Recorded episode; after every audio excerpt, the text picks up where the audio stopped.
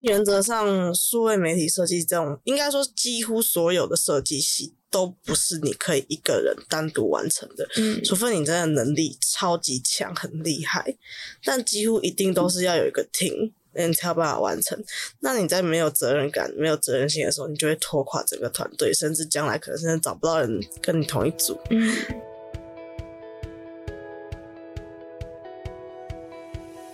嗨，欢迎收听一零四高中职 Podcast。在学生期间，我们都经历过课业压力、升学迷惘，或者是有各种烦恼的阶段。这个节目将透过四个系列主题，与你一起探索方向，讨论课纲升学，了解科系与职业，并聊聊校园生活大小事。一零四高中职 Podcast 即将满五十集喽！那谢谢听众们这一路上以来的支持。那相信在高中阶段的你们，应该也会想知道未来大学的模样吧？为了带给大家更多人、更优质的内容，这个节目将会从八月二十六号起停更。那我们将会在一零四人力银行的校园 Podcast 节目《青春通识课》上面，透过高中生的系列，持续跟大家线上相见哦。那听到这边要记得赶快去订阅跟追踪《青春通识课》一零四 YLUTH 哦。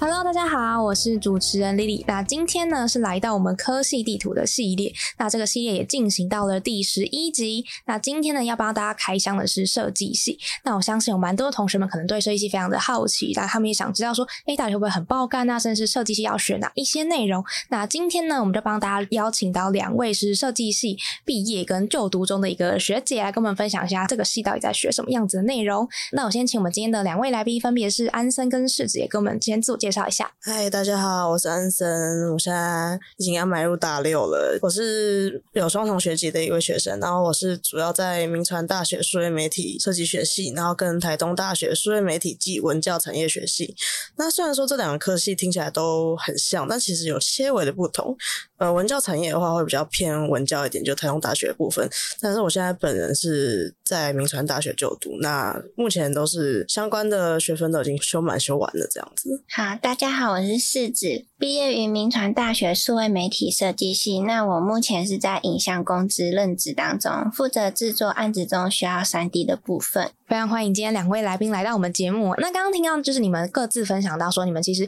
都毕业于数位，就是数位媒体设计系，就是民传大学嘛。那今天呢，我们这一节内容就会针对这个数位媒体设计系去做更多的介绍。那也希望说可以给我们对于设计系有兴趣的同学们也可以做一个参考。好，那一开始想先问你嘛，因为呃，我就蛮好奇你们各自的一些求学的经历，以及说你们当时候会选择这个科系的契机是什么样子？我自己本身的话，因为我虽然是读普高，但是我的高中有特别开立一个班，就是也是跟数位媒体相关，其实有点类似像第二个美术班的概念。嗯，那我当时就是有去考这个班啦我原本是接触的是传统美术，大概就是素描，然后水墨或是水彩之类。但是因为我们这个班毕竟还是以数位媒体为主，所以大概高二开始去碰动画相关，所以大学觉得是也蛮自然而然，就是往这方面去前进这样子。嗯，那世子呢？嗯，我的话，我也是普高，但是跟安生不一样的是，嗯，我就是普通的高中，并没有相关的绘画经验。嗯然后我就是用普通的学测考上来的。当初会想要进入名传大学设计系，是因为我想要成为有能力参与动画跟数位设计的人。嗯嗯，哎，刚刚世子有提到说他是用学测的方式嘛？那安生那时候是用什么样子的管道？嗯，我那时候是用职考，我是职考上来的。哦，了解，其实就跟现在同学们分科是一样的概念的。那你们在进到这个大学之前啊，就除了你们各自可能对于这个设计系有一些兴趣之外，你们有特别做哪一些准备吗？嗯，我自己本身的话，我当初其实是在考虑说，到底要读传播学系还是读设计学系，嗯因为这两者其实差别有点大。但是后来选择民传大学的数位媒体设计，是因为我发现说，其实在那边也可以学拍片之类的东西，就是传播相关的东西。所以后来选选到这边来，加上我本身就已经有后面的背景了，所以想说这边应该会比较好应付一点。哦，算是有做了一个很全盘的考量之后，然后决定就往这个方向。对，嗯，我的话，我比较像是没有特别准备吧，因为我除了之前的一些我自己绘画经验之外，我其实并没有正式的像画室那样的练习，比较像是靠分数上来的。哦，所以那对时候特别准备什么作品集什么的吗？嗯，还是会有要准备作品集的部分，但是那个作品集可能就没有到那么的专业，就只是自己一些课后自己的绘画作品。对，嗯，了解了解。好，那这边帮大家补充一下，就是其实大家看到的设计系啊，它是在现在高中的十八学群里面是属于建筑与设计学群。那可能有蛮多是工业设计、商业设计、服装设计，然后或者是我们今天聊的数位设计或者一些其他艺术设计等等的。那如果说同学们对于整个设计学群有兴趣的话呢，可能还需要再上网去做更多的研究。那今天就会针对数位设计的这个科系去跟大家做一些相关的课程的介绍。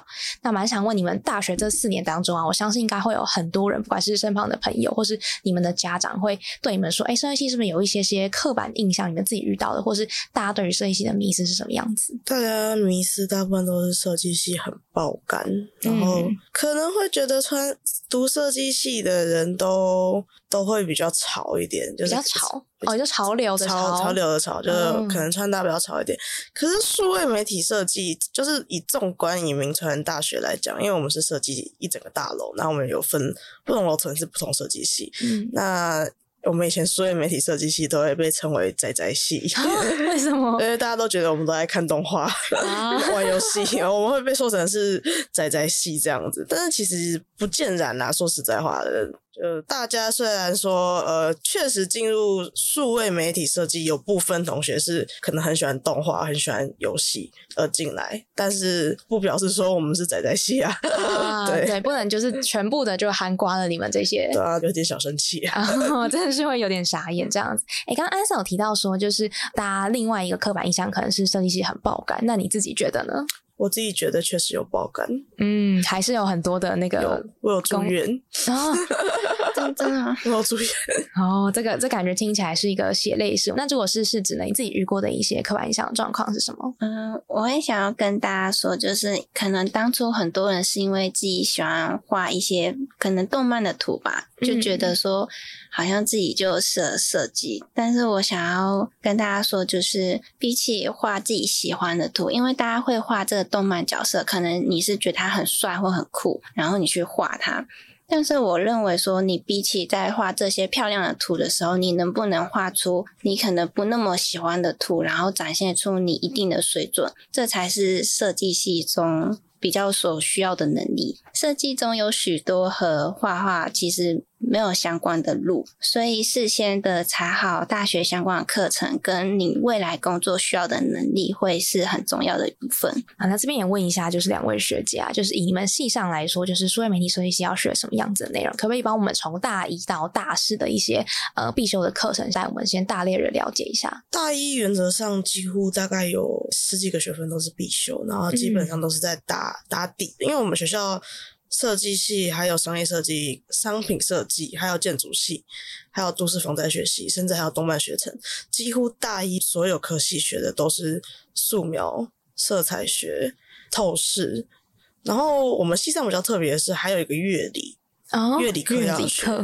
对，然后这大概是大大一原则上的呃必修都很多，嗯但是到大二、大三、大四之后几乎都没有了，就几乎只有一堂到两堂之类。那这种课就会变成是说是为你将来的毕业做准备的课，嗯对，就是会让你去参加一些比赛，或者是准备要做毕业制作这样子。除了就是一些关于必修的课程之外呢，我其实也很推荐说，就是明传大学有时候会推出与其他科系合作的双创课程。我那一件的双创课程就是和资工系跟观光学系的人合作，去发表眷村相关的文化。那我觉得在这个课程中，你可以学到一些和你不同科系的人的思想，所以我觉得这可能是一个还蛮重要的合作经验。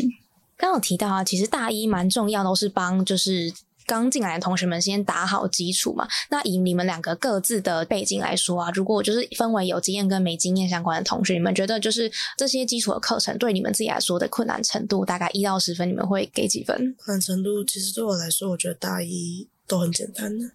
因为其实我都学过了。哦，因为你可能过去有接触过对一些，我过去已经接触过，所以其实我觉得都很简单。我觉得最难的大概就透视跟乐理，透视跟乐理真的是蛮难的，我个人认为。当然，我们系上也是有那种完全零基础进来的，那他们就真的大一过得很辛苦。对，那是指你自己的那个经历呢？嗯，我也是觉得透视跟乐理对我来说是比较困难的，毕竟我之前并没有学过音乐相关的课程。嗯，如果要打分数的话，大一二的话，我可能会想打到七吧。嗯，可是因为我大一二的时候算是并没有打工，就是也没有参加社团，我就是专心的去处理课程上面的事情。所以如果要兼职打工的话，我认为可能难度还要再上去一点。如果你并没有这相关的基础。嗯，对对，就是比较没有相关基础的同学，他在时间上面可能就要花的更多，去慢慢的练习这些事情，这样子。不过你们学校有特别的那个乐理的课程，我觉得好像是其他的设备系比较不常看到的，对不对？数位媒体才会出现的。哦，那乐理它到底在学什么样子的内容？它就是跟之后的应用，你们会怎么样子去搭配？对我出社会之后，其实完全没有用到乐理相关的知识。对，嗯 我们个人认为这堂课是有点，因为我们身边还是有一些同学是会乐器的，可能小时候有学。那他像这些同学的话，对他们来说乐理就超简单，但是对于我们这种没有不会乐器的就，啊不会怎么有办？有一点两极化，会的人觉得太简单，不会的人就会觉得太难，又用不到。对，嗯，了解，的确是一个还蛮特别的一堂课。那如果进到大二开始啊，如说你们刚刚分享，就会有很多比较不同的选修课，可以根据你们自己的一些兴趣也好，或者是之后要发展的方向去做选择嘛。那可不可以跟我们分享一下你们自己各自那时候印象最深刻的修的课是什么？我好像都是修跟电影相关的吧，嗯，电影相关，或是影视相关，或是摄影相关的。然后我也有去修那个就是编曲课，但是我个人认为没有给我太大的效益。但电影课的话，蛮多东西是一些死背，要死背的一些英文单词。嗯那这我英文又不是很好，那时候背的也是蛮痛苦。嗯但是其实我个人认为，你要学这些东西，其实你要自己去问老师，因为老师教来教去，基本的就是那样。那我大三的时候，我们有来一位郭宪聪老师，是那个金马奖特效的得主，也是蔡依林某一首歌《甜蜜蜜》有跟老高合作的嗯那个特效老师。那像他的话，你要是愿意去真的请教他的话，他是会给予你很多东西的。对。哦，哎，那这边可以请你们大概分享一下，就是你们系上的课有没有分成什么样子的，比如说类别啊，或者是什么样子的组别吗？大部分会分动画组、游戏组跟影视组，那嗯当然还有多媒。多媒的话，就是可能像有声书或是 VR 之类的东西。那影视组大家就不用讲，这就是类似传播者，就是拍片。然后动画会再分二 D 跟三 D。那游戏的话，就是游戏组了。游戏我就不在我的范不在我的范围内了，无法可能比较少，比较少上那一类的课，这样子。其实就是安生讲的那些分类，学校有安排，就是这些课程给学生们选择，但其实不一定，因为你是游戏组的关系，你就不能够修影视特效的部分。嗯，你是可以跨修的，就是如果说你都想要去尝试一下的话，所以其实这个分组嘛，是大概在大二的时候才会开始。大概在大二下要准备接大三的时候，大家才会开始准备说自己要去哪一组。哦大二的时候，大部分还在给大家自己摸，说你要哦，去都还在那些必修课程的领域当中。嗯，算选修，他都开在哦选修，就是你自己去选你想要哪一些这样子。嗯嗯，那如果说你们选组之后啊，到大三、大四，大家的一些课程的规划或者是发展的方向会有什么样子的差别吗？你们两个是同一组吗？我们不是，但是学校虽然说有组的差别，但是课都是可以选的。嗯嗯，那安正那时候是选你是选哪一个组？我是影视的，嗯，但是课是都可以选，没有差别的，是都可以选的。哎，那世子呢？世子那时候是选什么样子的组别？嗯，我那时候是做二 D 游戏的，所以我是归类在游戏组那边。但我其实主要学的是三 D，对，对，所以我也是花了比较多时间在三 D 的课程上面。哎，所以那时候为什么你不开始就选三 D 的组别？会有什么考量？比如说名额的限制，还是说你自己想要再多学一点？不太像是名额的限制，而是那个时候我大三的时候就想要出去实习。嗯，对我来说，就是三 D 动画的话，其实是一个 loading 很重的一个 team。如果说我现在去参加三 D 动画的组别的话，我可能会为了团队的制作而没有时间去做实习相关的东西。那我的组别就给我很大的弹性。让我去安排时间，说哦，我什么时候再要帮这一款游戏做一些事情之后，我就可以去忙其他事情了。那如果要问你们，就是那个组别的 loading 排序的话，你们觉得最重的是什么？就由重到轻，你们会觉得怎么要怎么排？我觉得三 D 吧，三 D 可能会是最重的，尤其是三 D 游戏，嗯，三 D 游戏。会很硬。那再来呢？动画吧，三 D 动画，因为要渲染，渲染也是要时间的。我觉得就是三 D 游戏、三 D 动画，然后游戏差不多这个的。对，然后其他可能就我觉得我其实觉得这三个都很硬啊，我个人认为。我觉得二 D 游戏会比较轻松，是因为其实要看你们的组别会不会有很会写程式的人呢、那如果说你们有个很会写程式的话，其实二 D 游戏整个做起来会很快。那二 D 动画比较像是，我觉得它是在拼一个时间，嗯就是你的人手够不够你去画中格。嗯对，所以如果你的 team 有一个会写程式的二 D 游戏，我觉得应该是最简单的吧，快。但以设计系的同学来说，会写程式好像不是一个必要条件，对不对？数位媒体的话，蛮多人会写程式的，然后反而是也有程式课，也有相关程式的课。哎、对，那个其实跟我想象中有点不太一样。那这边蛮想问一下，因为刚刚你们各自都有提到说，就是以那个组别排序下来，可能有一些组别的 loading 就会比较重嘛，那他可能课业负担就比较大。那如果是以你们这一系来说，对你们自己来说，时间上面的分配是还 OK 的吗？还是说你觉得已经负担很大，比较没有其他的时间去做其他的事情？因为我大一那时候是要办影展，然后我刚好是策展人之一，然后又是我们那一次影展的开场片的导演，然后加上那时候因为有车子的同学不多，那时候我负责导演，然后又要写剧本，然后又要画分镜，然后也是我去场刊，太也是我去开？也是我去开车，对，所以那时候就那那时候真的很累，然后中间晚还要剪片，都是弄到早上，然后回家洗个澡继续来上课这样子。我也是那时候，然后就住院了，哦身体撑不住了好。辛苦，真的太累了。嗯，我也算是大一二 loading 是最重的时候，但我 loading 重有一部分的原因是因为我想要大三大四的时候时间是空出来的，让我可以去实习，然后实习之后做毕制。所以大一二忙完之后，我反而大三四是比较空闲的，因为课都尽量在大一大二的时候就已经修完了。对嗯，那以你们系来说啊，就是做毕制或是去实习，这是一个必要的条件吗？还是说是看自己的选择？毕制是一定要，毕制一定要，实习不一定。实习不一定这样子。以大家来说，大家会比较就是倾向自己去安排你们的课的一些呃重点项目，比如说你要在哪一个学期去修，或者是你在每一个时期要做什么样子的事情嘛。那这边想问你嘛，如果说要读设计啊，因为我蛮多的听众都是正在读高中的一些学弟妹，你们觉得有没有一些就是要先备的一些，不管是心态也好，或是能力也好，你们觉得他们可能要先知道的首先，责任感真的很重要。责任感？怎么说？因为原则上，数位媒体设计这种，应该说几乎所有的设计系都不是你可以一个人单独完成的，嗯除非你真的能力超级强、很厉害，但几乎一定都是要有一个 team，你有才办，你才有办法完成。那你在没有责任感、没有责任心的时候，你就会拖垮整个团队，甚至将来可能甚至找不到人跟你同一组。嗯然后再来就是，你千万不能有玻璃心，你不能想说，哦，我今天呕心沥血，可能像是我拍的这个片，结果哇没有得奖，然后就在那边可能很 emo 之类的，这种事情就是千万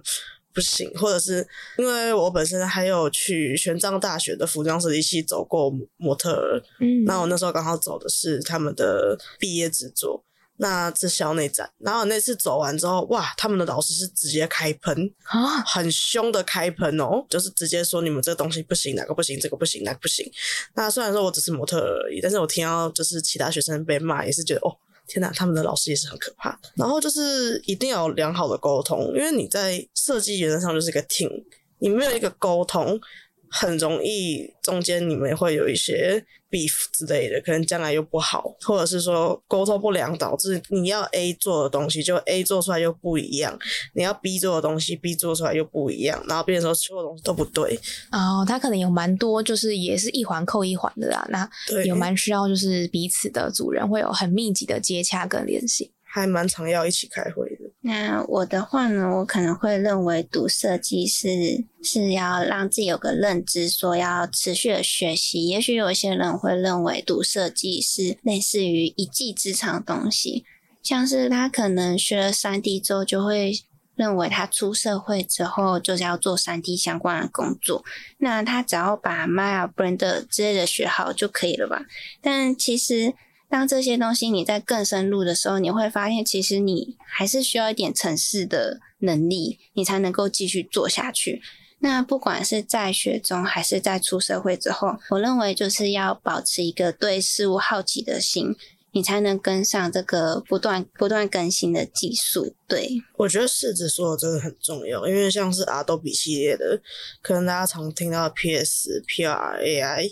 这一系列，每年都在更新。然后像是我们以前三 D 最一开始是 Maya，但现在主流已经是另外一个城市了，所以你必须一直学、一直学、一直学，不然会被淘汰。嗯，真的，我觉得现在的那个科技的趋势，那个改朝换代的时间真的太快了。对，真的要用跑的才能跟上现在的一些，尤其是你是生在这个时候，每天网络资讯如此发达，你一定要保持好好的向上学习啊。那你们会遇到那种就是资讯焦虑的时候吗？就感觉说啊，一直有新的东西出来，但是我好像一直学都跟不上的感觉。我个人是。觉得还好像我现在的 Adobe 甚至还是二零一七年的，嗯，其实还足够是可以使用的。但是可能像三 D 像是试纸的部分，Maya 在市场上已经没有办法被用到了，嗯，它就不行了。那我应该是每天都在焦虑吧？啊，像在学校主要学的是 Maya 嘛，那出社会之后，我主要是负责关于特效的部分。那即使不跨领域，就是单纯在同一个软体的时候。每看到一个新的影像，就会觉得说，那我做不做得出来这一个特效？所以就是每天都在焦虑，对。那刚刚提到啊，其实科技更新的速度很快嘛，可能我们以前学的东西到现在它不一定就能完全的套用，你可能要再重新学习或重新加一些新的东西进来嘛。那蛮想问你嘛，就是你们觉得如果说要针对未来想读设计系的同学，他们可能会遇到哪一些困难嘛？就以你们这个系来说，首先真的是每天接收到的讯息都是都很大，你必须去消化，然后去。看说你确定，因为我我很不推荐大家就是什么都学，嗯，因为我觉得这绝对是负荷不过来，加上你可能又会不专精，最好就是在大二下的时候，你确定好你要做什么，然后往这个部分去迈进，然后当然自己也要可能是多问老师，多上网查资料都可以。当然，我觉得去做实习或是去打工干嘛的，也是一个不错的机会，就是有。更前面的人去教你这样子，我我自己个人是这样子觉得。虽然说设设计系，虽然是说应该比较不太可能被淘汰掉，因为不管是未来人工 AI 或是什么，应该都会用到设计，所以设计系很难被淘汰。但是你如果不跟上的话，你还是会被淘汰。所以你可能真的是无时无刻都要努力。去吸收新的知识，嗯，这可能是同学们就是要先做好的一个就是心理的准备啊。其实任何科系都一样，只是就数位媒体设计的话，因为我们是走在最前面的，嗯，你更要抓住这些东西。的确，我建议就是，如果就是大家一开始在学三 D 的时候，虽然我们都知道就是在学校的课程是非常的的基础。那但是，一开始在学习的时候，你还是会觉得说，哇，这个功能到底放在哪里？就是你对这个界面是会非常陌生的。那我有看过很多人，可能因为前期这个挫折，他们就可能没有再继续学下去了。但我想要跟一些想要学三 D 相关的知识的人说，先做下去就对了。就是其实我之前有抄了很多笔记，那个时候其实我认为我那个时候的我其实不知道我在抄什么。嗯，对，就是就是先记起来，但是可能老师讲的很多，但是我并没有全部都记下来。但当我回去看之前的笔记的时候，我就会发现，哦，原来这东西是在讲这个。所以我认为，就是做下去就会解决。对，就是先先开始再说，然后比较不要轻易的放弃嘛。对，就是有一两个不懂的东西，也先跳过也没关系。好了，这边也想帮我们听众提问一下，因为其实蛮多的同学们都还蛮好奇，说就是学长姐在大学的期间有没有经历过一些对你们来讲是一个很大的挫折那个时候，以及说你们那时候是怎么样子去解决的？有经历过这个这个阶段吗？嗯，其实我到现在啦，都觉得说我不是很适合读大学。嗯我个人认为数美系帮了我的一个很大原因是我完全不怕我以后没有工作。嗯，它算是一个很铁饭碗，加上我又是名传大学出来，名传大学其实说实在的，在私立学校是蛮前面的，也不算后面。虽然说我到现在还是没有很喜欢它，啊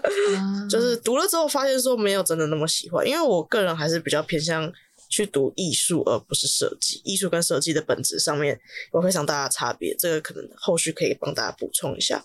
大概是大一升大二的时候，我有被我的同学们邀请去当导演拍片，他们想参加一个比赛。嗯那这个片也是花了很多时间、很多心力、很多体力，但是最后也是没得奖。就可能是跟你之前讲的，就是你的那个玻璃心的部分？对，千万不要玻璃心。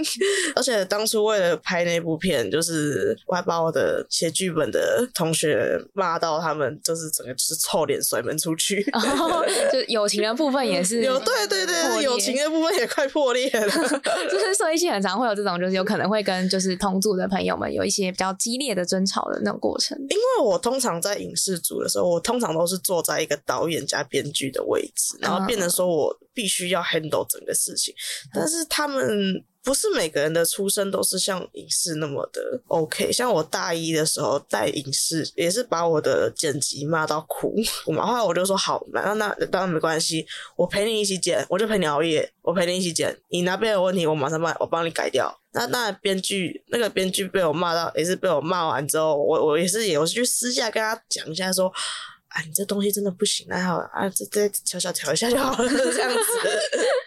等于说，其实大家就是为了一个共同的目标想要前进嘛。可是，一路上可能真的就遇到一些大大小小不得不去克服或去面对的一沟通很些挑战。重要。对，再次强调。好，那蛮好奇狮子的经验。嗯，我遇到困难比较像是我个人心理上的一些不开心的地方，就是之前没有学过相关软体的关系，就连自己擅长的科目，其实也不一定会做得比别人好的时候，就会觉得自己好像低人一等的那种感觉。那我其实也不知道我是怎么挺过来，就是假装没有这回事，然后继续学吧。对，就是没有因此而放弃。其实这种事情是一直会有，就就算是毕业之后，你还是会遇到，就算年纪比你小的人，或者是跟你同届人，你却会发现他的能力是比你好的时候，不应该去想的是，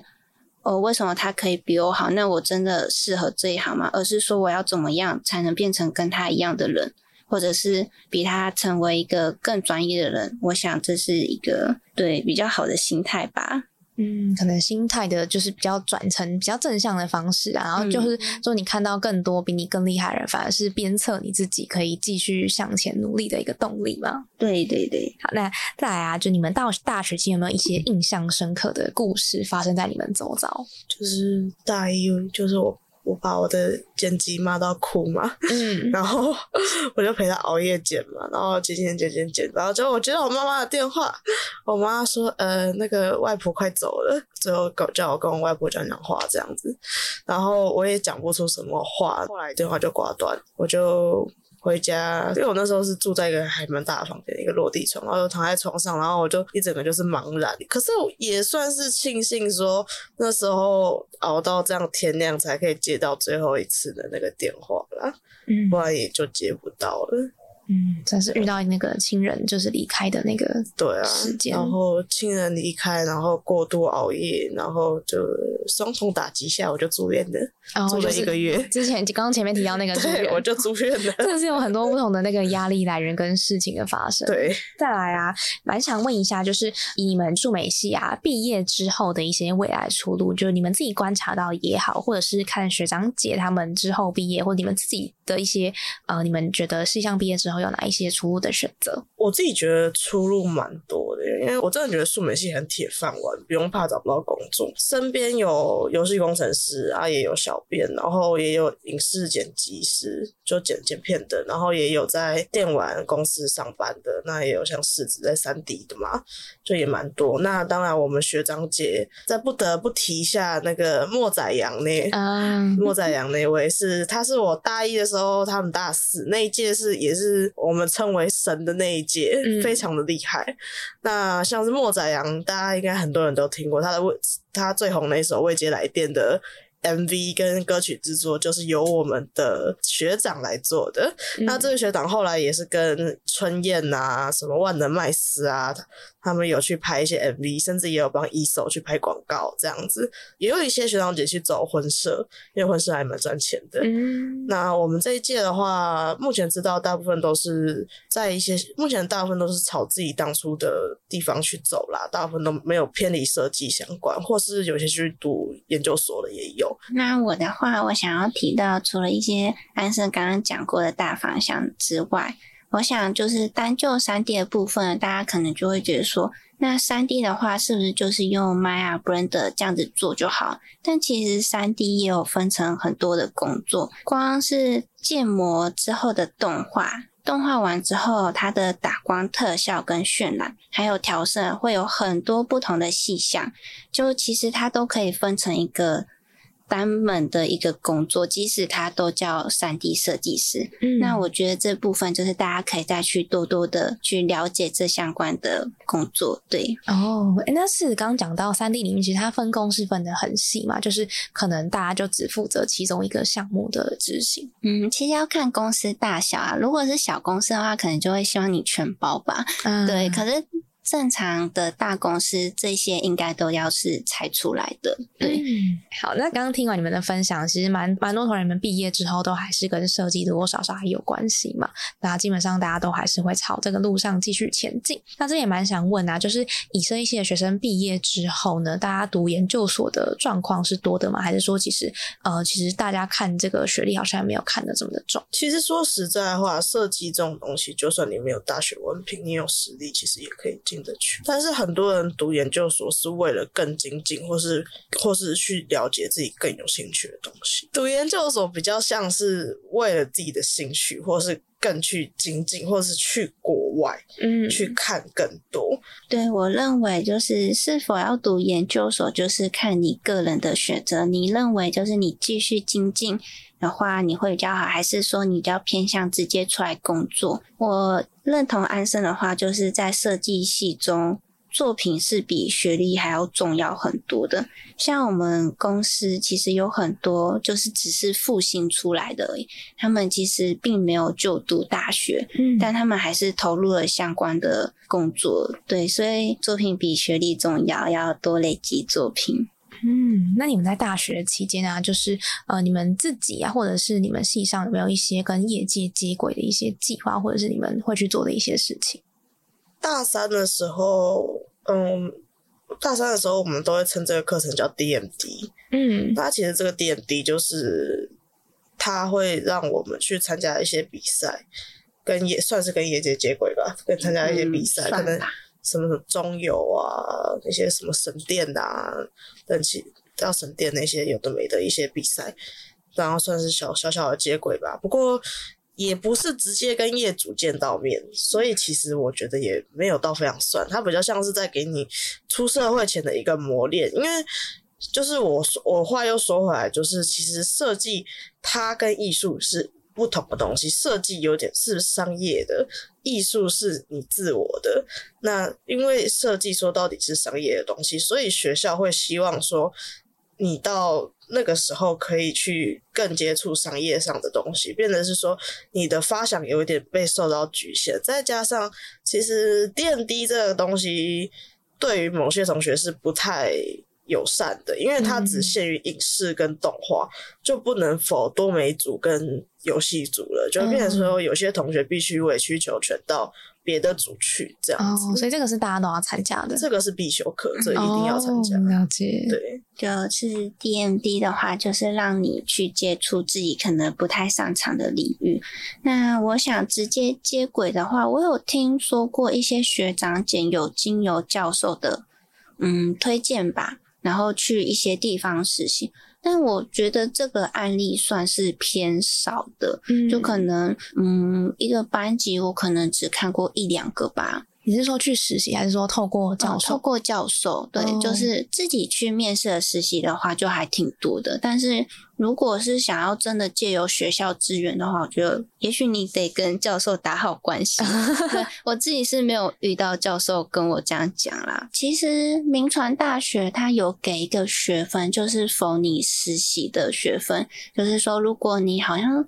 寒假去实习吧，然后实习完结束之后，他好像会给你两学分，然后或者是暑期实习。但我那个时候是直接实习了快一年，然后我其实不太 care 学分，因为我的学分是已经足够了，嗯所以我并没有去参加学校那个计划。我是想要跟一些想要参加这个计划的学弟妹说，其实我觉得那个有点麻烦，对，就是寒假是还好，但是他如果是暑假的话，就等于说他每一天你做的事项，你都得逐列的跟学校回报。对，就是啊说说你几点到几点，你做几个小时，然后你还要给你的主管签名。所以我觉得，如果你真的没有很 care 学分的话，其实我觉得是不用跟大学说你需要去实习的。哦，然后可能就是时间上要安排好吧，因为现在很多实习的公司，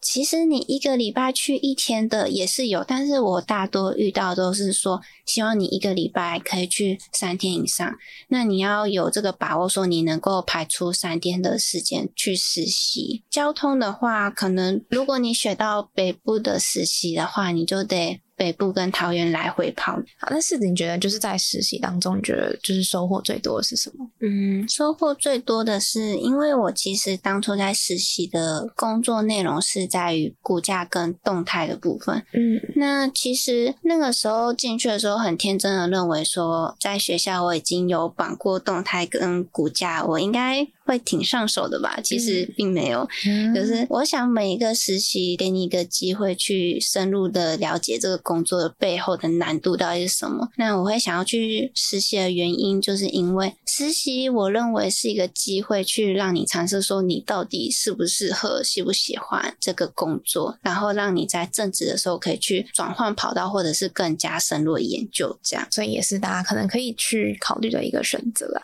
那最后的最后啊，因为我们蛮多听到这边的学弟妹，他可能有一点迷惘，或者是他可能已经大概可以确定方向，那你会想给他们哪一些建议，或者想跟他们说什么吗？嗯，我觉得首先你在做决定的时候，不管你是选学校还是选哪种设计系，嗯都应该到这个。你可以爬迪卡的文章，也可以爬一些网络上的文章，多去了解。然后再来就是，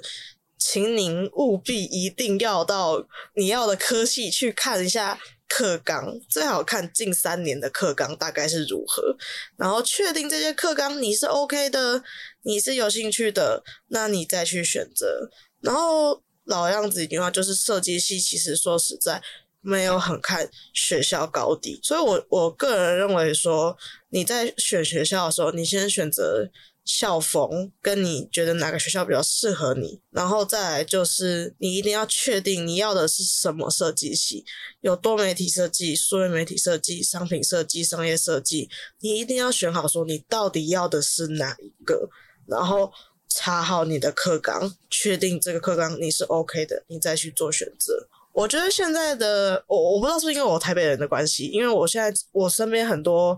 我高中的朋友其实都选择在台北的大学，嗯那我其实蛮推荐大家说，你可以不要为了说我想住家里，或是在家有爸妈在，所以比较安心，所以你选择了在你家附近的学校。我觉得可以，你长大你成年了，你可以跨出下一步，去好好选你想要的学校到底是哪一个。如果这刚好是你在在你家旁边，那 OK，那没问题。但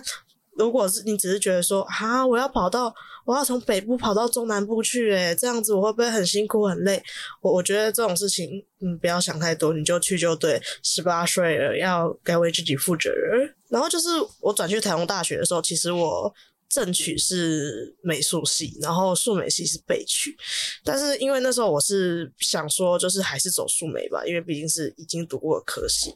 但实际进去之后，因为我发现说美术系有我高中的美术老师，哦 然后我就跑去选他的课这样子。那也在美术系那边发现说，其实艺术跟设计真的是极大的不同。就像是我们设计是为商业而生，但艺术真的不一样诶、它你放一张纸在地板上，给车子一直碾过去，嗯它就是一个艺术了。你只要能讲出一个道理来，它就是一个艺术了。那我当初去修美术系的课的时候，其实我修的也蛮好的，因为我们那班有办画展。然后我的画是放在正中间，我也是在那时候研究到很多不同的材料，就是不同的颜料怎么去弄这样子。那我在台东的那个数位媒体文教产业学系的时候，因为我们班人很少，然后我们班又是比较想要亲力亲为的班级，所以我还在那边锯木头啊，然后挂钢钉啊，然后甚至还有看到我的同学在那边焊接。那也因为台中大学它是数位媒体暨文教产业学系，所以我们也有到那个卢凯族的部落金峰乡那边去做采访访谈，然后为他们去做一些东西这样子。如果你是想走美术系的人，你是自由奔放的毕卡索之类的话，可以考虑一下，说你到底要走哪一个。可是你想选美术系的话，那请赶快去画室补强你的素描水彩，哦 不然你会在术科考试那边就会先落榜的。嗯对，所以就大家加油哦。嗯对，嗯，所以也给是给就是可能想读设计或者是还在考虑艺术相关的科系，可以有一个对比的参考啦。对，如果比较想读，你像是设计又卡在两个领域中间的话，推荐的大概就是台北艺术大学。的什么系？还是说你就是都推，台北艺术大学都推。然后应该如果是以像树莓我们过去的话，就是他那边的新媒体设计学系或是动画学系。那当然，台北艺术大学是我们都说都是艺术的台大这样子。啊那当然也可以，那个台北艺术大学也可以，台湾艺术大学也可以，然后台南艺术大学也 OK，对，大家可以各自做选择。那我也有学妹在东华大学是做精工的，所以大家真的是可以想一下，说你到底想要的是什么东西，然后再去做选择。我的话呢，可能是想要跟大家说，就是一些普高的学生会担心说读设计很辛苦，毕竟可能之前并没有接触过相关的事情，那就是听别人说设计很辛苦啊，然后很累啊，然后就会有所犹豫，说自己到底是不是应该要去选择自己喜欢的科系。但我想要推荐的是说，其实我认为相对于高中。就是大学的选修其实是可以让你去更专注在自己有兴趣的地方，就跟普通高中不一样。你可能每一个都要学，然后学一些你可能不太感兴趣的事情。那我觉得说，如果你有做好自己的规划，我想读设计系也是可以很有趣的。好，那非常谢谢今天安森跟世子两位学姐跟我们分享了很多管制数媒系以及说他们各自看到的一些经验啊、学习等等的。那希望说也可以帮助，就是呃还在选大学科系的学弟妹，可以给你们一些参考。那我们今天这一集的科系地图就差不多到这边告一个段落喽。那我们下一集见，拜拜。拜拜拜谢谢你收听这一集节目。那如果说开学之后还想听到更多高中职主题的分享的话呢，一定要去订阅跟追踪青春通识课一零四 YLUTH。那我们会继续陪伴你找到喜欢的自己。